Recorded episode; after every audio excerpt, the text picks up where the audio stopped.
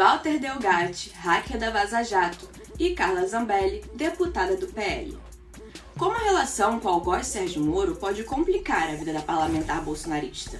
Nos últimos dias, Delgatti revelou à Polícia Federal seu envolvimento com Zambelli, por medo de perder a vida por uma queima de arquivo. Segundo o hacker, a parlamentar teria pedido para Delgatti invadir as contas de e-mail e telefone de Alexandre de Moraes, ministro do Supremo e do TSE.